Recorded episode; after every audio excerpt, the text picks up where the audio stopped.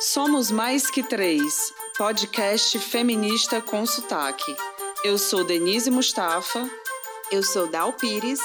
E eu sou Tainá Picanso.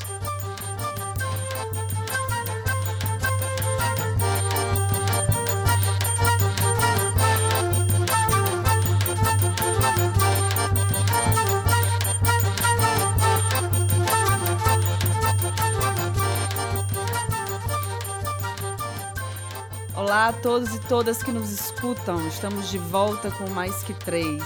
Mas eu sinto que é como se a gente estivesse morando naquele último episódio. Foram tantas dúvidas que chegamos até a cogitar regravar. Depois de muito conversar sobre, decidimos manter, como vocês já devem ter ouvido, pois a gente sabe que nem todas as perguntas têm resposta. Como a gente já falou antes, esse programa reflete as nossas experiências e opiniões. E pode também refletir as experiências de muitas cearenses e nordestinas. É só mandar pra gente. Como não temos resposta para tudo e temos muitas perguntas, a gente resolveu continuar o papo da semana passada. Mas antes, escuta só esse áudio de uma médica cearense que prefere não ser identificada. Aqui a gente vai chamar ela de Juliana. Oi, gente, meu nome é Juliana. É, queria agradecer o convite das meninas.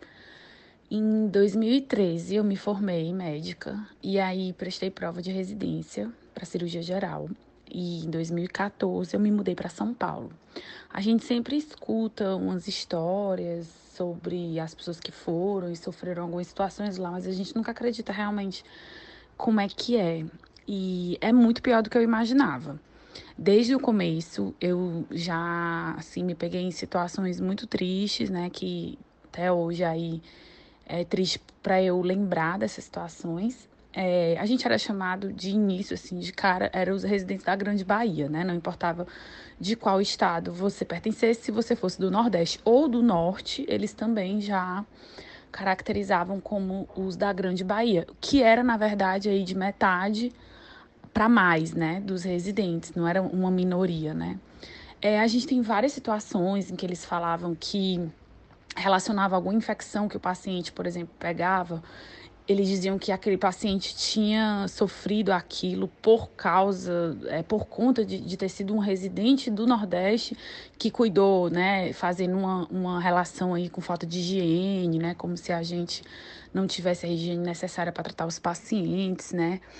É, piadas do tipo, ai, quando você se forma, você ganha um jumento para poder ir para é, quando você termina, passa no vestibular, né? Você ganha um jumento para poder ir para a faculdade. Eles perguntam por que, que a gente está fazendo residência lá, se é porque a gente não tem cirurgia aqui no estado, né? No, no, no caso, eu sou do Ceará. Vocês não têm cirurgia no Ceará? Por que, que vocês têm que vir para cá, né? É, geralmente isso parte dos chefes, né? Os colegas que eu tive, os amigos que eu fiz paulistas foram muito legais comigo mas alguns, alguns chefes, eles fazem bem ainda essa referência. É, eu me lembro que teve um episódio que me marcou, que foi, teve o Miss Brasil, e no meu ano, no ano que eu tava lá, nos dois anos que eu tava lá, teve um ano que uma Miss São Paulo ficou atrás da Miss Ceará. E aí, desde a hora que eu cheguei no hospital, eu nem sabia que tava tendo Miss Universo, nem nada do tipo. Mas da hora que eu cheguei no hospital, eu já comecei a ser bem maltratada. E, e, e eles dizendo que como é que pode, uma, a Paulista era muito linda e a Ceará era horrorosa e era muito baixa. Mas que o pior é quando ela abria a boca, que tinha aquele sotaque horroroso e tal. E daí em diante, o meu chefe pediu pra eu não falar nada, que ele não ia aguentar naquela manhã ouvir o meu sotaque. Né? Então, algumas palavras que a gente falava, eles diziam que o vocabulário da gente era muito pobre, que estava errado, que a gente não sabia se comunicar, né? Alguns jargões que a gente usa, ah, você sei lá, tá bem, aí tô sim. Eles acham isso, um, dos meus chefes, né, achava isso um absurdo, porque você dizia que tava, né, que era uma afirmativa, e que sim era uma afirmativa também, então era desnecessário o tô não deixava ele enlouquecido, porque ele não entendia como é que eu dizia que tava e ao mesmo tempo eu fazia a negativa, dizendo que não. Então ele mandava eu calar a boca, mandava eu não repetir isso, mandava eu estudar, mandava eu ler, mandava eu parar de falar se ele se aborrecesse com, com, a minha, com o meu sotaque. Então, assim, são inúmeras situações que eu vivi, que eu né, tenho a lembrança, infelizmente ainda revivo em alguns momentos que sofri esse, esse preconceito horroroso lá de algumas pessoas. Não são todas, mas sim, é verdade, a gente sofre mesmo e é muito triste participar disso. Gente, é muito forte o áudio da, da, da Juliana, né? Dessa médica cearense que prefere não ser identificada, até porque ela fala coisas muito sérias. E eu fico pensando, né, de onde é que brota toda essa xenofobia que a gente percebe nesse trato, né, da, da, da residente com os colegas e com os professores. Sempre que a gente fala que é cearense ou que é nordestina, por que, é mais fácil para eles, é mais legal para o currículo falar que somos do Ceará e não que somos cearenses? É, a gente é um povo racializado? Eu estou com essa dúvida, estou com essa questão desde o episódio passado. E essa interseção também que a xenofobia faz com raça, né? Isso me deixou muito inquieta muito também querendo aprender mais sobre branquitude, branquitude para quem, né?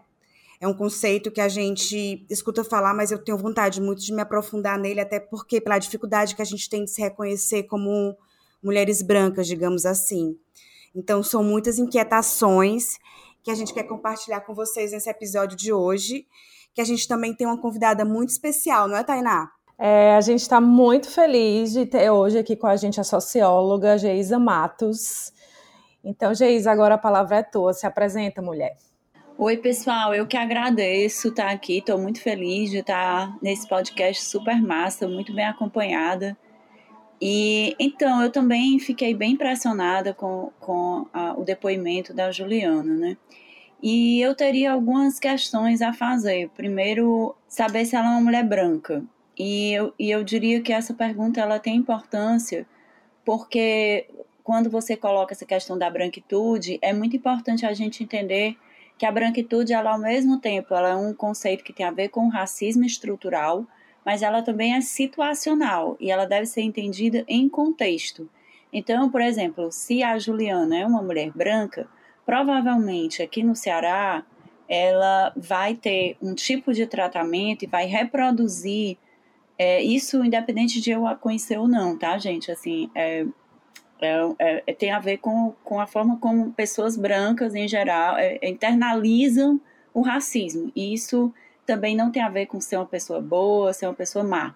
Tem a ver com a incorporação mesmo da branquitude. Então, se ela é uma mulher branca, aqui no Ceará, provavelmente ela reproduz o papel de uma pessoa de status superior. E provavelmente certas, certas coisas que ela sofreu em São Paulo, ela vai reproduzir aqui com pessoas de status inferior ao dela, como pessoas, se as pessoas forem negras, ou se as pessoas forem, de alguma forma, uma empregada doméstica, uma manicure, uma pessoa que a serve de algum modo, é, vai ser tratada de maneira é, a ser colocado numa posição de inferioridade. É evidente que isso tem variações, né? Mas, assim, uma coisa que eu, que eu também gostaria de destacar, assim, que eu percebo como muito rico, né, no depoimento dela, agora trazendo para a compreensão do racismo que ela sofreu, eu concordo que ela sofreu racismo e, eu, e que os cearenses sofrem racismo, de um modo geral. Mas o que eu quero chamar a atenção, como estudiosa da questão da branquitude, é que se a pessoa for negra, né, ou se a pessoa é de pele escura, o racismo vai ser muito pior do que se ela for de pele clara.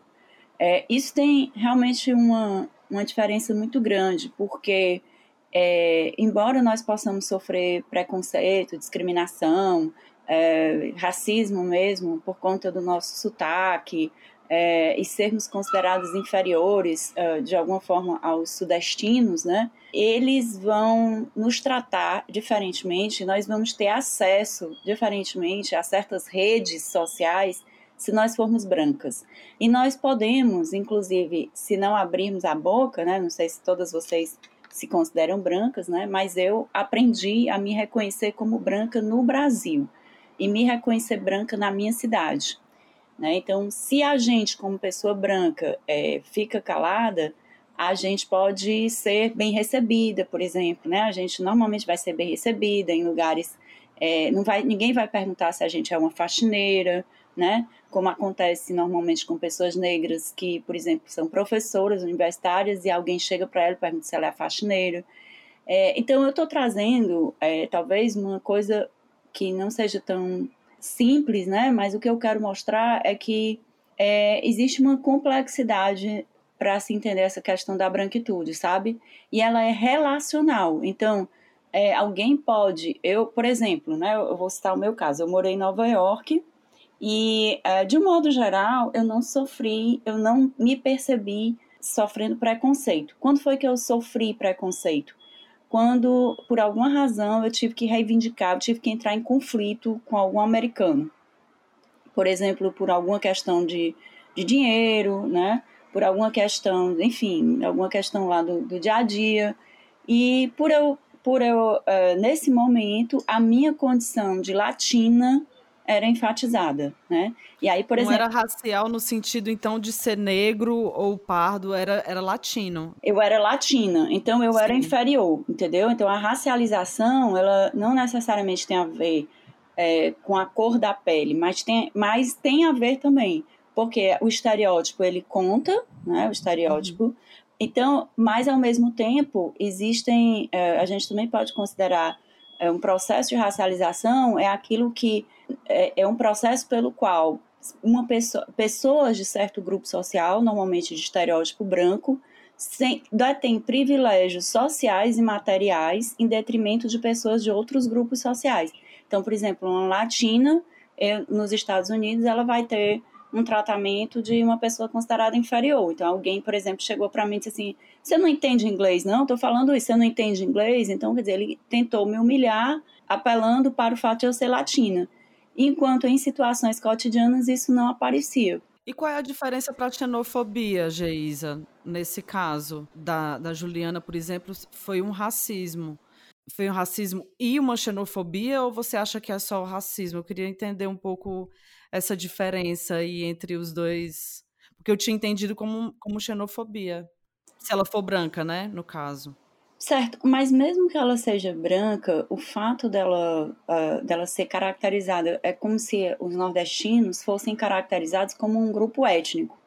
Então é como se todos nós uh, que moramos no Nordeste fôssemos inferiores. Isso tem a ver com as condições uh, sociais, históricas eh, da região. Então, como nós fomos identificados durante muito tempo com a seca, com a escassez, é, com as migrações, né, com, com o fato de irmos em busca de um futuro melhor para, é, para nós no, no, sul, no Sudeste, então nós éramos identificados como inferiores, né, que chegavam a esse lugar. Só que dentro desse nós que eu falei, né, existem muitas diferenças. Uma coisa, por exemplo, é uh, uma pessoa de classe média, branca, que vai estudar medicina em São Paulo né? Então, ela vai sofrer racismo em São Paulo? Sim, porque a, branquitude paulistana é uma das branquitudes mais identificada com, com posturas racistas, porque eles se identificam muito com os europeus, então eles se acham os brancos puros do Brasil, entendeu? Então, mesmo que ela seja branca, eles são mais brancos do que ela, entendeu? Então, nesse sentido, é como se existisse uma hierarquia na branquitude. E a branquitude deles, eles consideram que é uma branquitude superior à branquitude dela. E aí entra, entraria a xenofobia aí no meio? Não, porque se ela é uma branca nordestina, ela é uma branca, é uma branca que, que é colocada dentro. Porque a xenofobia não, não seria esse preconceito. Contra o estrangeiro. Né? Mas ele, esse, esse, eu vejo assim que o, o, a xenofobia, eu vejo mais no sentido, por exemplo, é, considerando os, os migrantes africanos na Europa. Né? Eh, os migrantes africanos na Europa, eles tanto sofrem xenofobia quanto eles sofrem racismo. Eles sofrem racismo por, porque eles são vistos como é, pessoas que são inferiores por si, né, pelo simples fato de, de estarem no ambiente que, é, que eles são considerados é, não adequados àquele ambiente, mas ao mesmo tempo há todo um esforço de, de fazer com que aquelas pessoas não cheguem àquele lugar. Então a xenofobia ela tem um sentido de expulsar a pessoa do lugar, é de fazer, de evitar que a pessoa chegue ali, né? De ter ódio àquela pessoa, de dizer que aquela pessoa está tomando o seu lugar. Não me parece o caso uh, na, no qual a Juliana relata o episódio. Não me parece que eles quisessem é, expulsá-lo, dissessem é, que a, ela fosse embora, voltasse, pelo menos nas situações que ela, que ela descreve. Me parece que ela é colocada numa posição de inferioridade. É como se, por ser nordestina, ela fosse necessariamente inferior, necessariamente menos, entendeu? Então, é, se eles tivessem, eu acho que se caracteriza a xenofobia e aí passa do racismo para a xenofobia, como a gente já viu em alguns casos de tweets, né, de tweets assim, nesse sentido, é tipo, nordestinos voltem para o seu lugar, né? Voltem para o seu estado. Aí quando essa fala da expulsão, né, essa fala de defesa territorial, aí se caracteriza como xenofobia, porque você está querendo dizer não só que você acha que aquela pessoa é inferior, como você quer que aquela pessoa vá embora do seu espaço, vá, vá volte para o lugar dela. Isso às vezes é concomitante, não dá nem muito para separar, né? Mas no caso desse, desse depoimento, ela em nenhum momento fala assim que eles disseram que ela que todos os nordestinos deviam voltar para cá, mas ela passou por várias situações de humilhação, uma sensação de que eles sentem superiores a ela, né? É, e no caso eles até falam que é, os pacientes que ganham alguma infecção, né, foram pacientes que ganharam infecção porque foram tratados por um nordestino, e o nordestino não tem higiene, então é, esse, é bem esse lugar de inferioridade, né, dessa pessoa que não sabe tratar um paciente e vai deixar o paciente doente. Assim, eu acho que é, essa parte corrobora bastante com o que tu está falando. Isso, isso mesmo, né? É, a sensação o tempo todo é, é, é de que estão tentando colocá-la, não só a ela, né, mas aos outros nordestinos numa posição de inferioridade, de incompetência. Né? Então é racismo, é racismo mesmo. Porque o racismo é isso, é alguém que se considera superior aos outros e, e que busca enfatizar a sua superioridade de diversas maneiras, através de diversos mecanismos de humilhação e etc. Geisa, quando a gente estava discutindo é, para iniciar esse podcast, trocando ideias e tal, uma das coisas que sempre vinha a mim era justamente a palavra nordestina, né? Porque eu queria entender e me perguntava se dentro dessa palavra existe o que, que existe, né, impregnado nessa palavra? Se era bom a gente reforçar ou se era um termo negativo. Então, assim, como é que você vê? É uma palavra para a gente se apropriar com, com mais carinho? Pois é, Dal, eu tenho achado muito bacana, né, que eu acho que nesse contexto, esse ano de 2020 foi um ano muito marcante para as lutas raciais, é, para essa discussão racial vir à tona no Brasil, e aí a, a questão da discussão do racismo contra nordestinos, ela veio à tona também. E a gente tem distinções aqui no Nordeste entre estados que têm uma autoestima socialmente, culturalmente, me parecem ter uma autoestima mais elevada, como é o caso de Pernambuco, da Bahia, é, que enfatizam muito seus valores é, enquanto é, cultura. E aqui no Ceará, me parece que é, a maneira pela qual nós nos afirmamos, que é o nosso humor, ele tem uma, uma característica muito autodepreciativa, né? principalmente se a gente pegar o humor tipicamente cearense, que vem desde as origens lá da cepa do Renato Aragão, e depois todo esse, esse humor que fez sucesso no Brasil, no, aqui no Ceará, nos anos, nos anos 90, né? e até agora, é um humor em que a, a, o humorista e, e o, o, cearense, ele de certa forma ri de si mesmo, ele se autorridiculariza. Então, de certa forma, é como se a gente, através do nosso humor, a gente reforçasse a nossa inferioridade, ao mesmo tempo que a gente está rindo, está brincando, mas é como se a gente, é, e, e, no caso do Renato Aragão, ele também era o esperto, era o que se dava bem, mas a gente também reforça esse lugar. É, eu acho que tem uma coisa muito legal acontecendo agora, e hoje mesmo eu passando ali, eu vi um outdoor bem interessante de uma, é, de uma campanha de uma cerveja cearense, e eu vi o, o, o Ceará, a, a cerveja, a marca da cerveja, utilizar é, palavras utilizadas aqui, a nossa gramática local, né, o nosso vocabulário para vender um certo tipo de cerveja. Isso me pareceu algo novo. É, assim como essa discussão mesmo que nós estamos tendo aqui, e outras coisas também que eu tenho observado, é, pessoas bem-sucedidas, é, cearenses bem-sucedidos, como é o caso de vocês três, né, é, utilizando mais uh, a gramática local. Então, por exemplo, mulher, né, valha, todas essas palavras que antes eram coisas mais, é, digamos, populares e que é, pessoas bem-sucedidas iam mudando a sua linguagem para é, ficarem mais brancas, entre aspas, entendeu? Se, a, se adequar mais a essa branco, branquitude é, que é reconhecida como superior, hoje em dia me parece que tem uma geração descolada, uma geração é, que procura se identificar com o jeito de falar nordestino e faz isso com orgulho, com, com uma autoafirmação. Então, mesmo sofrendo racismo, mesmo sofrendo, é, é, às vezes, né, situações como essa que for, foram descritas nesse depoimento, é, eu também percebo um sentido de resistência quando a gente usa o nosso, a nossa gramática local.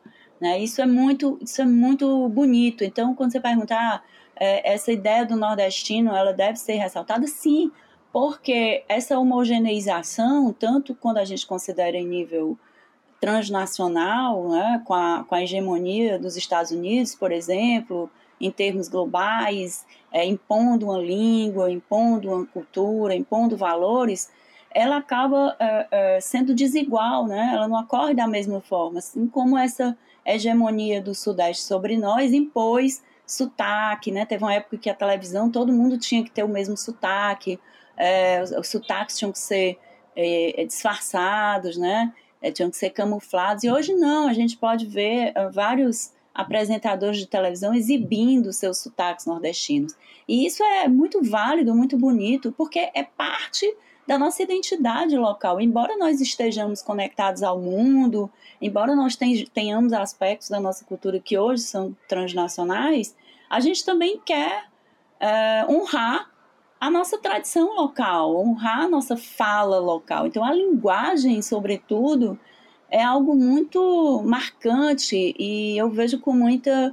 Eu acho muito interessante que a gente possa hoje usar as nossas expressões de forma mais é, orgulhosa de nós mesmos, né? E essa sua fala, eu me veio à mente a, a, a, atualidade onde a gente é capaz de produzir nosso próprio conteúdo, né?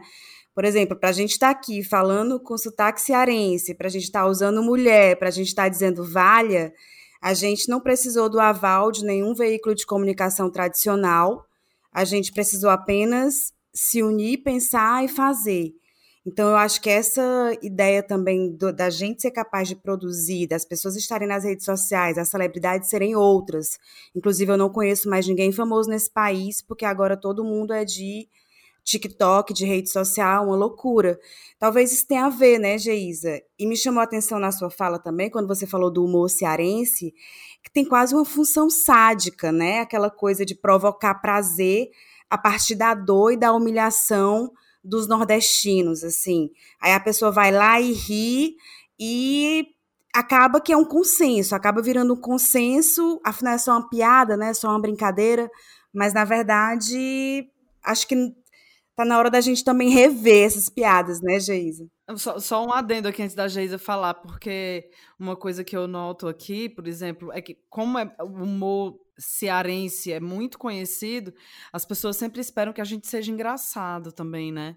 É, isso foi uma coisa, por exemplo, que eu sentia muito quando eu fazia uma pós-graduação, que eu tenho vários relatos dessa, dessa época que eu fazia essa pós-graduação, que eu falava e as pessoas começavam a rir, eu dizia, mas eu não sou palhaço, eu não tô falando para vocês, ai não, Denise, mas tu é muito engraçada, né? Deve ser porque tu vem lá do Ceará. E eu ficava tipo, não, né? Não é. Te colocam também num lugar, e eu acho que tá na hora da gente começar a tirar esse lugar do humor e, e, e produzir outras coisas, outras inteligências, não desprezando o humor, porque é maravilhoso, e realmente os grandes nomes saíram do Ceará, mas não é só isso, né? A gente produz milhares de outras coisas interessantes também. Exato. Eu acho, Denise, essa coisa do humor, e, e Dal também que trouxe isso, é muito central, sabe? Para a gente entender esse lugar que nós mesmos, eu digo, nós enquanto povo, assim, nos colocamos uh, para o Brasil.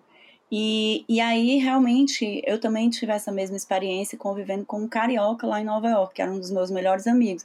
Eu não podia abrir a boca que ele começava a rir. E eu já nem sabia por que, que ele estava rindo, entendeu? Exatamente. Mas... É, é, é, já te coloca dentro desse estereótipo, não sei se a gente pode chamar de estereótipo, né? Mas Exato. de humorista cearense, você fica, não, mas eu não estou falando para ser engraçado, né? Isso. E aí, gente, isso me lembra muito é, os, o caminho, os caminhos percorridos pelas pessoas negras nesse processo de autoafirmação, para vocês verem as semelhanças, né, entre os racismos, as formas de racismo. Então, por exemplo, as pessoas negras, elas, uma das coisas que elas tiveram que fazer foi assumir, por exemplo, seus cabelos, assumir sua forma, sua, sua religião afro-brasileira, é, assumir coisas que iam contra aquilo que a branquitude colocava como ideal e ao fazê-lo, eles conseguiram ser autênticos e foram aceitos em diversas. Foram, estamos lutando, né? Lógico, é um processo. Mas, assim, hoje, por exemplo, você vê é, negros brasileiros é, cineastas, né? É, vê negros brasileiros em outras posições sociais, como jornalistas, como.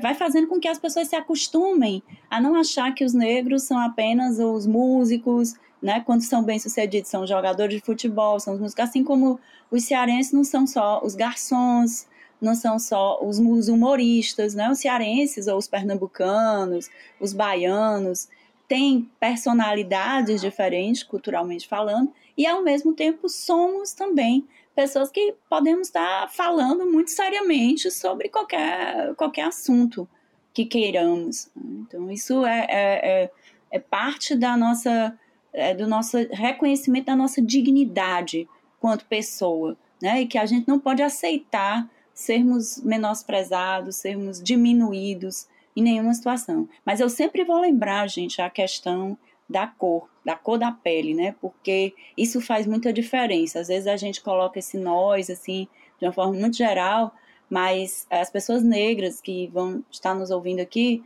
vão estar lembrando que é diferente, sabe? A cor da pele branca é, vai fazer diferença, mesmo a gente sofrendo um preconceito, a gente vai sofrer menos do que uma pessoa negra, uma pessoa uh, negra nordestina sofreria, né? Sem contar questões como sexualidade, outras que se somam nas formas de opressão. É, a gente escuta, a gente estuda, escuta falar muito sobre interseccionalidade hoje. Eu acho que é, vai muito pelo que tu estava falando agora, né, Geisa? Que é perceber a quantidade de coisas que, que pode atravessar cada corpo, né? No caso, somos mulheres, somos nordestinas, mas somos brancas, né? Ou não somos brancas. No caso, a branquitude pode ou não atravessar, é, é, na verdade, o racismo pode ou não atravessar os nossos corpos também, né? Além de, de sermos mulheres e nordestinas. E no episódio passado a gente ficou muito inquieta com a nossa discussão sobre a nossa raça mesmo, porque eu acho que esse episódio aqui é para a gente falar sobre branquitude, né? Sobre mulheres brancas conversando sobre branquitude e não dando aula sobre racismo. É, eu né, me reconheço como mulher parda e em vários momentos fui lida como parda em, em situações que vivi na minha vida, em vários momentos fui lida como branca. E isso me, me provoca assim, uma dúvida enorme, com medo de errar, com medo de estar tá falando de um lugar de muito privilégio, que eu tenho o meu privilégio de ser classe média, o privilégio de classe, né?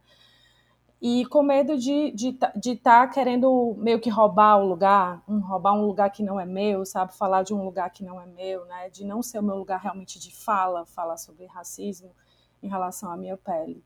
E aí eu queria que tu conversasse um pouco com a gente sobre o, o prejuízo né, de uma pessoa branca né, falar desse lugar que não é dela, né, de não se reconhecer como branco, assim, qual o prejuízo social que a gente acaba tendo. Ótima pergunta, Tainá. Primeiro, assim, eu queria comentar que o simples fato de você ser reconhecida como branca em certas situações já prova que sim, você tem privilégios. Uma pessoa negra, ela jamais vai ser reconhecida como branca em situação nenhuma, certo? Então, esse privilégio que eu também tive de, de nos Estados Unidos, ser considerada branca, eu até escrevi um artigo sobre isso recentemente, em que eu narro como eu me tornei branca, né? Como eu é, me racializei, percebi, me passei a me perceber como branca e a responsabilidade que isso me trouxe. Mas, por exemplo, entre as, as situações que eu narro, tá assim, por exemplo, eu, eu estava num. Eu, eu pratico yoga e eu participei de vários retiros de yoga, ou situações, aulas de yoga, enfim. E nessas situações eu sou reconhecida como branca, porque as pessoas. E eu fazia a pergunta, porque eu estudava isso, então eu perguntava como que as pessoas me viam. E as pessoas diziam, você é branca, né? Assim, como se não tivesse nenhuma dúvida, né, disso.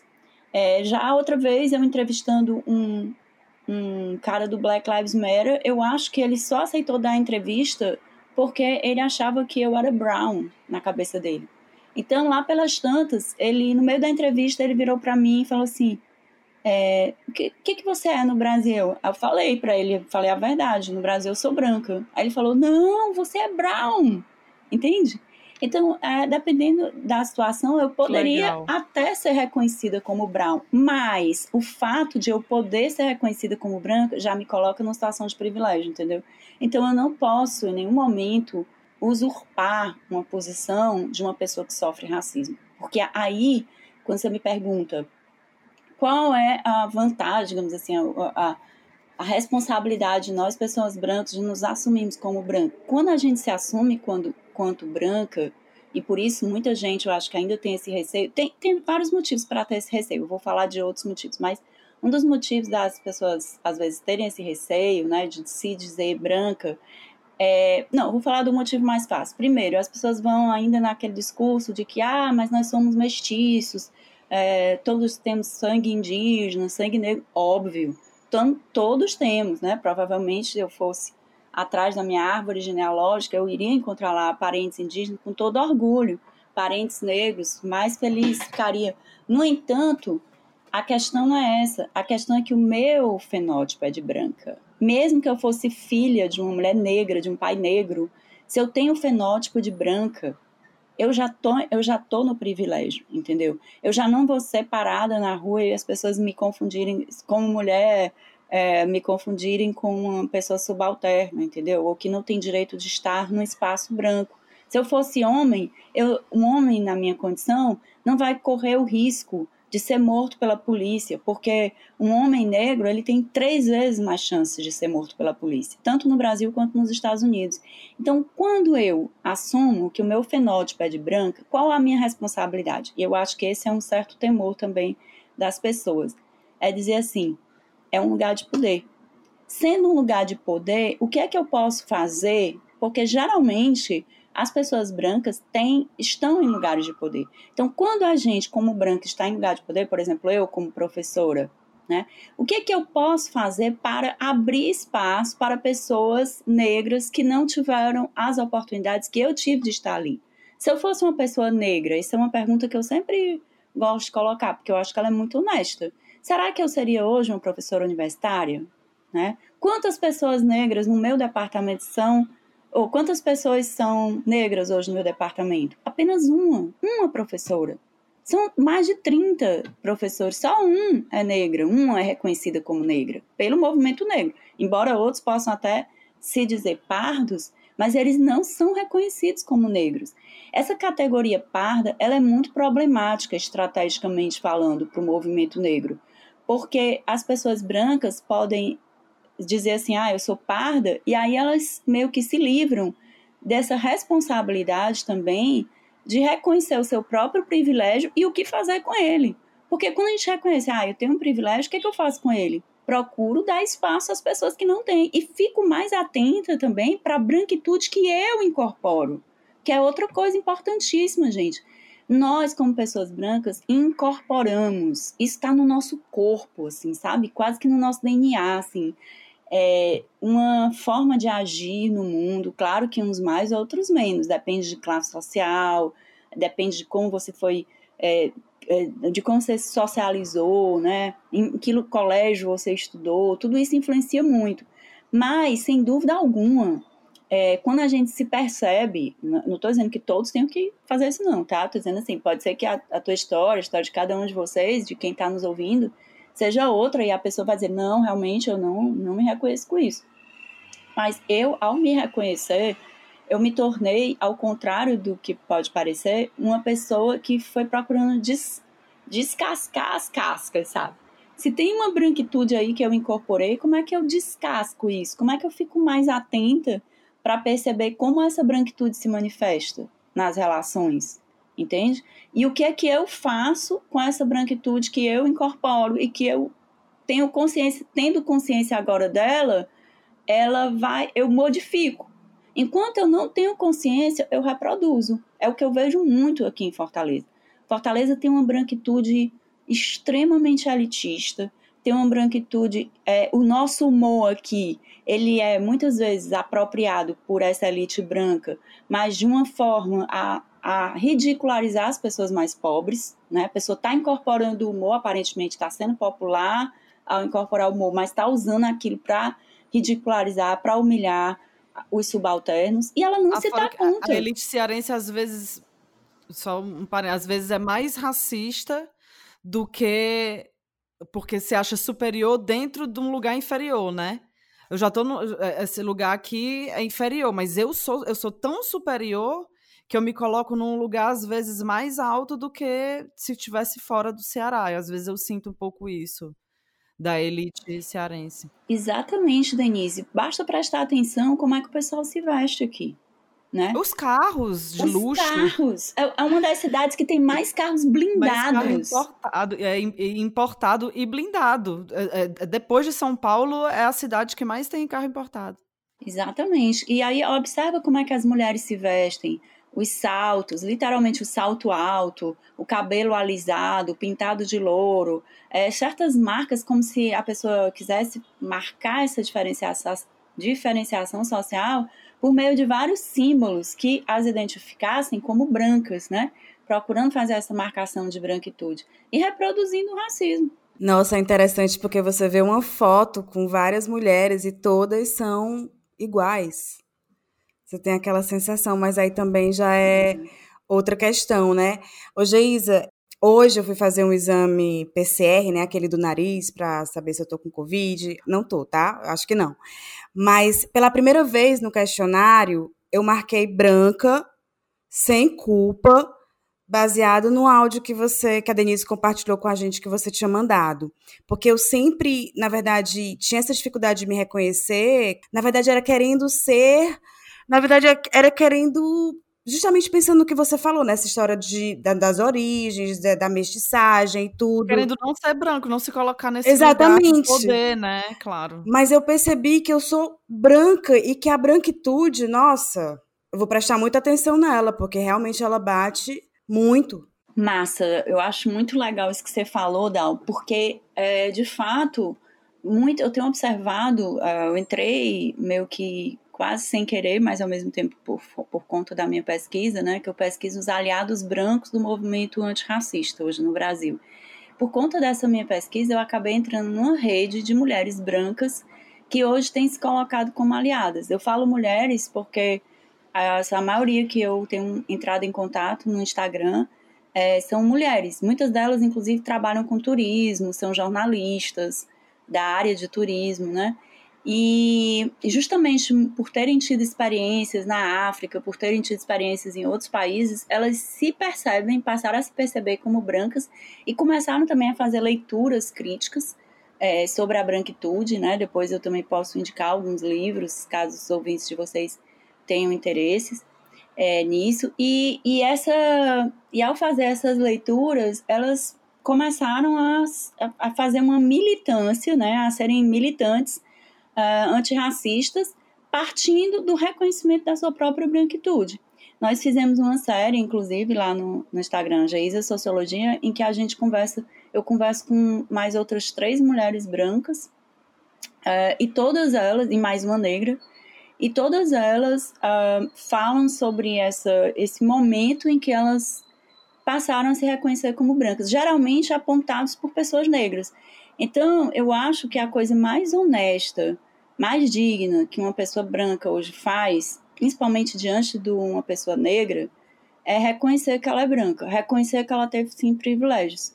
sabe? E, e, nesse sentido, quando alguém, acho que a, a Tainá falou, né? Será que é o meu lugar de fala falar sobre racismo?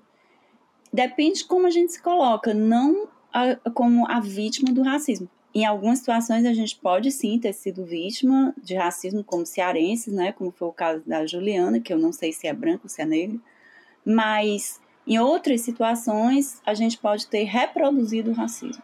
Então, eu acho que essa é a atenção que a gente precisa ter para realmente mudar, porque começa com a gente mesmo, sabe? Eu acho. Geisa, eu não poderia concordar mais com tudo que você falou. Eu acho que quando a gente não reconhece nosso privilégio, a gente está fazendo um mal danado para a sociedade, né? A gente está se colocando num lugar que não é nosso e está invisibilizando pessoas que estão sofrendo pra porra mesmo, né? Mas eu tenho uma dúvida, assim, que é uma dúvida por conta da casa que eu fui criada, né? E assim, apesar de nesse episódio de hoje eu ter vindo assim com a sensação de que eu queria sair um pouco da experiência pessoal minha e, pro, e, e falar sobre mais sobre coletividade e sociedade, mas eu preciso trazer isso, que é, a, é eu, sou, eu, sou, de uma casa onde todo mundo é moreno, né? Meu apelido é preta, negra, desde que eu sou criança. E a minha mãe sempre tratou isso de uma forma como se fosse para a gente ter orgulho, né? Você tem orgulho da cor que você tem, você tem orgulho de você ser descendente de negro, você tem orgulho disso, apesar de eu nem saber direito como é minha origem. E aí hoje, né, eu, nesse meu reconhecimento como branca, me fica muito a sensação, eu estou negando uma origem que eu tenho por, por ser morena, é uma coisa que fica tão complicada na minha cabeça, porque eu concordo com o que tu está falando, eu concordo que eu tive muito privilégio, mas isso meio que bate com essa minha questão. Não sei se tu tem alguma coisa para me dizer. É, Tainá, isso é super comum, né? Tem, tem várias situações assim, porque de fato a gente, é, a nossa nosso tom de pele, né? Eu sou clara, mas tem pessoas, muita gente aqui no Ceará que tem uma pele mais escura, é, digamos, às vezes porque é filho, ou, ou, enfim, tem descendência indígena, tem descendência negra mais próxima, e, e aí fica em dúvida na hora de fazer esse reconhecimento. Eu acho que a gente volta para aquele conceito da interseccionalidade. O que vai é, ser importante é você reconhecer seu privilégio em cada situação. É, pode haver situações em que você realmente é uma pessoa privilegiada, pode ser reconhecida como branca, é, teve acesso a redes sociais, teve acesso a lugares, a situações em que você conquistou coisas de modo às vezes mais fácil do que se você fosse uma pessoa negra. Então, ao ter essa, esse reconhecimento, você pode também estar aberta a abrir espaço para outras pessoas que não tiveram acessos. Né? Já em outras situações, como um, uh, você morando no, você está morando nos Estados Unidos, por exemplo, ser reconhecida como latina e ser discriminada por ser latina, então você está sendo é, inferiorizada, colocado numa posição é, de um lugar inferior e aí você não é a privilegiada. Então é importante a gente ter clareza de que existem brancos que vão ser brancos em qualquer lugar do mundo, né? Brancos europeus, brancos estadunidenses, brancos, certos brancos paulistas mesmo, embora possam ser é, ainda assim latinos nos Estados Unidos em alguns casos, mas eles vão é, por serem realmente muito brancos, muito a descendência nórdica, não sei o que, vão ter mais esse reconhecimento.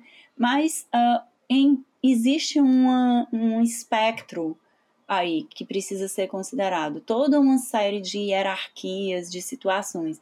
Embora a gente tenha que considerar, às vezes, que estrategicamente a gente precisa se reconhecer como branca para poder ceder lugar às pessoas que realmente sofrem, sofrem racismo. E que, no, que mesmo às vezes você sendo chamada de preta, como uma forma afetiva, né, de sua família lhe tratar, às vezes um namorado, alguém assim, mas às vezes é, esse isso nunca te representou e essa é uma pergunta que você pode se fazer. Você sofreu racismo por conta da tua cor de pele aqui ou era mais vista assim como uma bronzeada, né, uma, Enfim, ou você realmente acha que sofreu racismo? Eu acho que essa pergunta também ela é muito crucial, sabe? Mesmo considerando as situações diversas, eu acho que considerar se fazer a pergunta e ser bem honesto com você mesmo. Você já sofreu racismo? Em que situação, né? Isso ajuda bastante. Meu pai é negro, meu pai é baiano. Ele não é negro escuro, ele é negro claro, mas ele tem todos o, todo o estereótipo.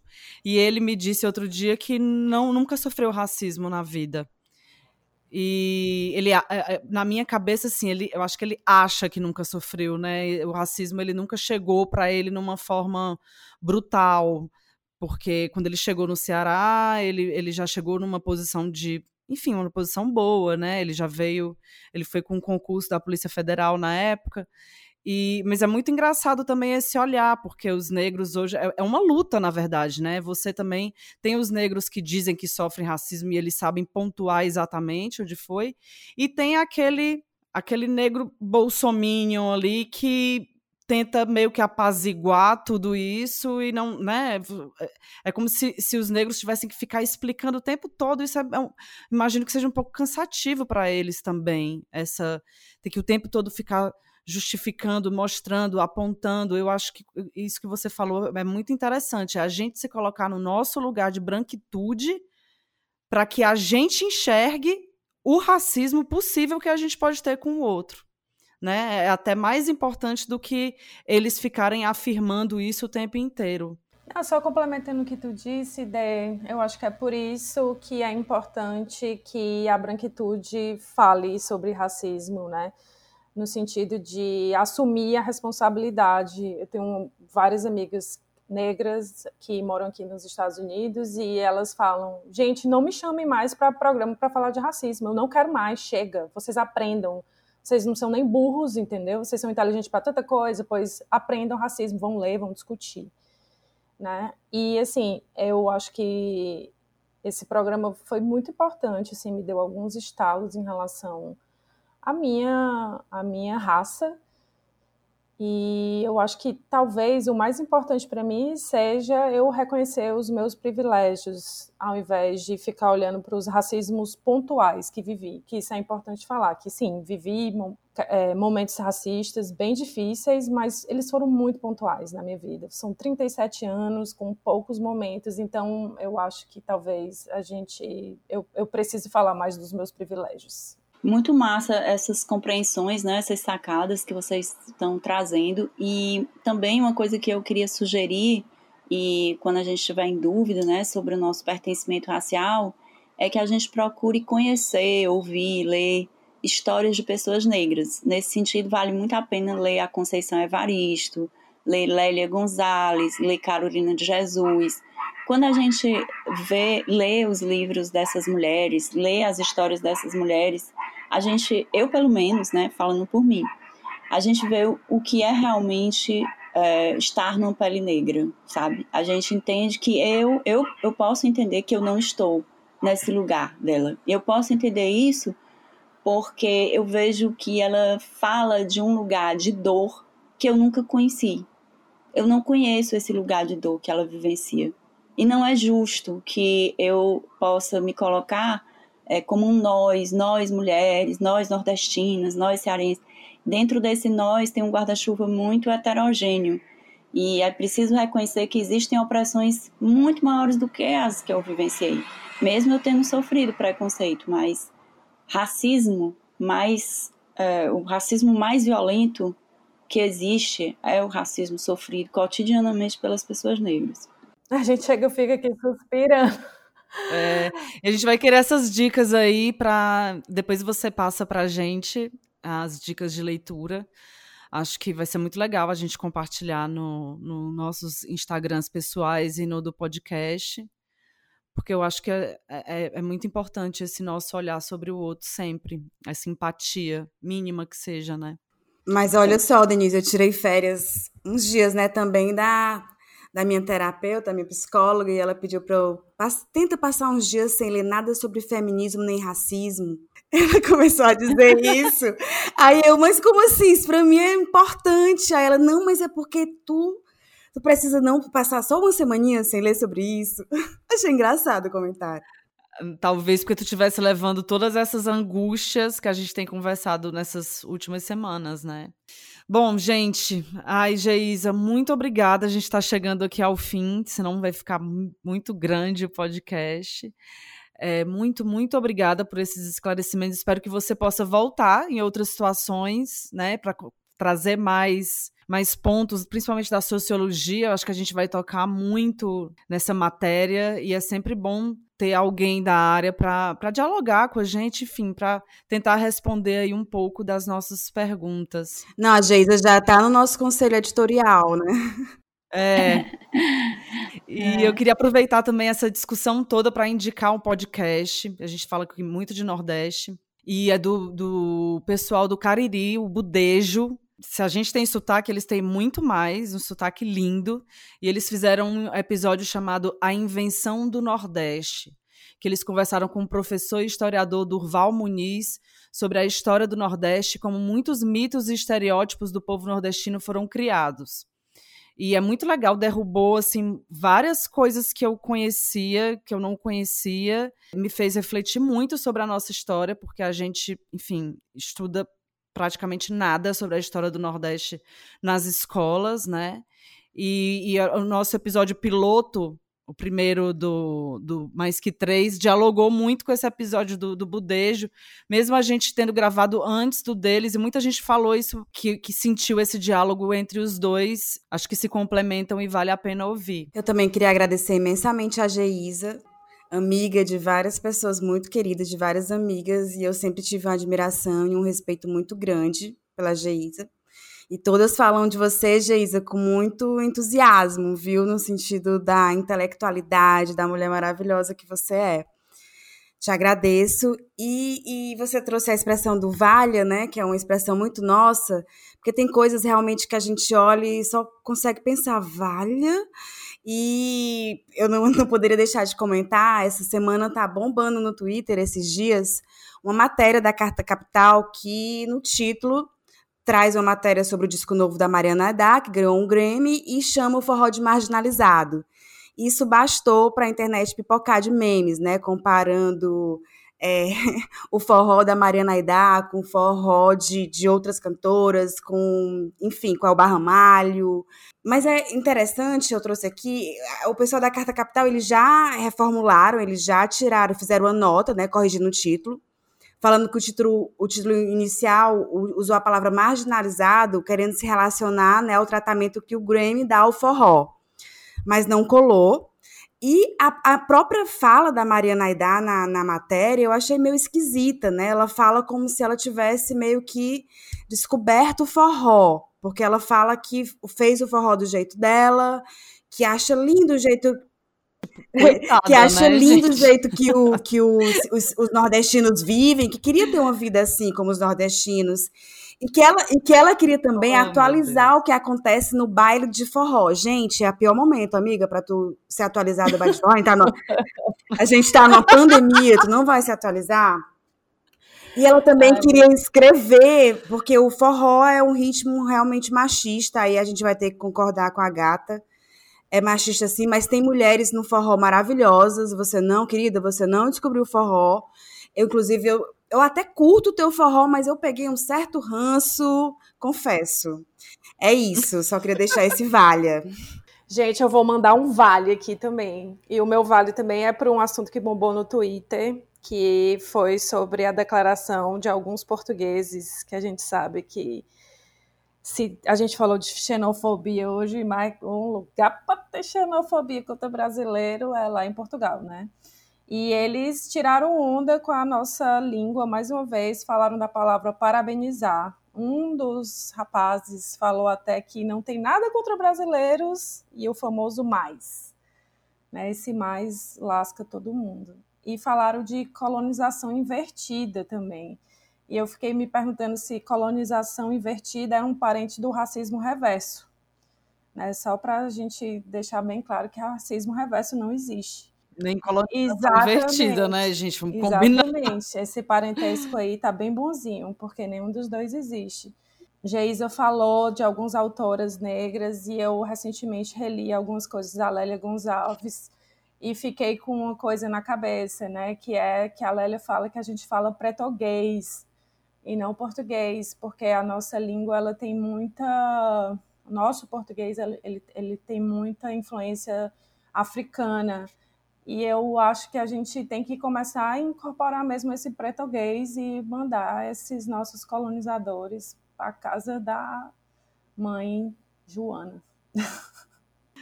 Obrigada, Geisa. Muito, muito obrigada. Gente, adorei. Vez, foi massa, viu? foi muito legal. Adorei mesmo. Muito obrigada.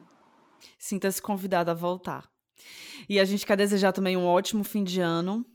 Usem máscara, não aglomerem, tá chegando a vacina. Não, e um fé. feliz ano para todo mundo aqui, né? Para todo mundo. Eu posso mandar só uns beijinhos? Só rápido, rápido, porque eu já sei que a gente já tá esticando.